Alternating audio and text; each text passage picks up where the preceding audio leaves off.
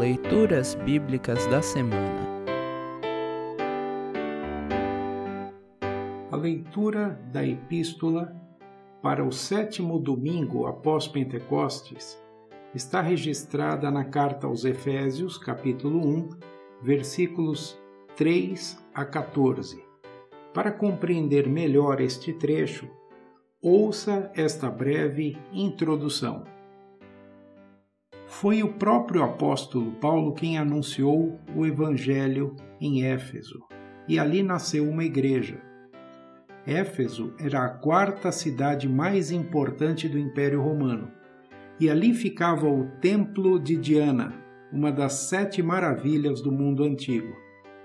Paulo morou em Éfeso por três anos e dali escreveu ao menos uma de suas cartas aos Coríntios. No momento em que redigiu esta carta aos Efésios, Paulo estava preso. Esta carta aos Efésios ficou conhecida como a Epístola da Igreja, pois a Igreja é um dos seus temas centrais.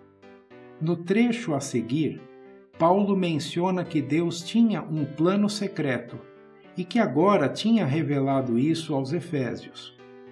O plano era este: Deus Pai planejou unir todas as coisas debaixo da autoridade de Cristo, no qual há perdão, liberdade e vida. E o Espírito Santo é a marca de que os cristãos são propriedade de Deus e a garantia de que Deus cumprirá o que planejou desde a eternidade. Por estarmos unidos com Cristo, Deus nos enche de dons e bênçãos espirituais. E por isso, cumpre-nos agradecer a Deus sempre. Ouça agora Efésios, capítulo 1, versículos 3 a 14. Título: Bênçãos espirituais. Agradeçamos ao Deus e Pai de nosso Senhor Jesus Cristo pois ele nos tem abençoado por estarmos unidos com Cristo, dando-nos todos os dons espirituais do mundo celestial.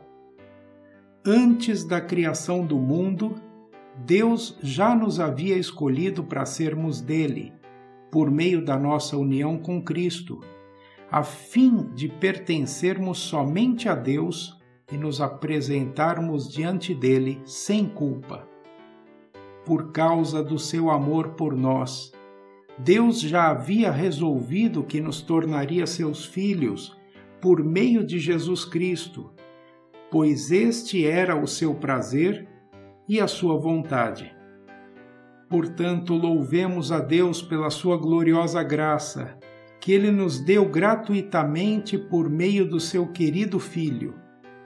Pois pela morte de Cristo na cruz, nós somos libertados, isto é, os nossos pecados são perdoados.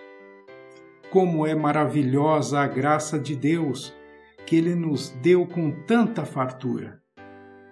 Deus, em toda a sua sabedoria e entendimento, fez o que havia resolvido e nos revelou o plano secreto que tinha decidido realizar por meio de Cristo.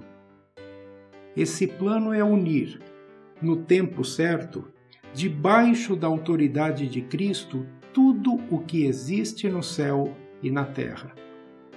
Todas as coisas são feitas de acordo com o plano e com a decisão de Deus. De acordo com a sua vontade e com aquilo que ele havia resolvido desde o princípio, Deus nos escolheu para sermos o seu povo, por meio da nossa união com Cristo Portanto, digo que nós, que fomos os primeiros a pôr a nossa esperança em Cristo, louvemos a glória de Deus. A mesma coisa aconteceu também com vocês. Quando ouviram a verdadeira mensagem, a boa notícia que trouxe para vocês a salvação, vocês creram em Cristo e Deus pôs em vocês a sua marca de proprietário quando lhes deu o Espírito Santo, que ele havia prometido. O Espírito Santo é a garantia de que receberemos o que Deus prometeu ao seu povo. E isso nos dá a certeza de que Deus dará liberdade completa aos que são seus. Portanto, louvemos a sua glória.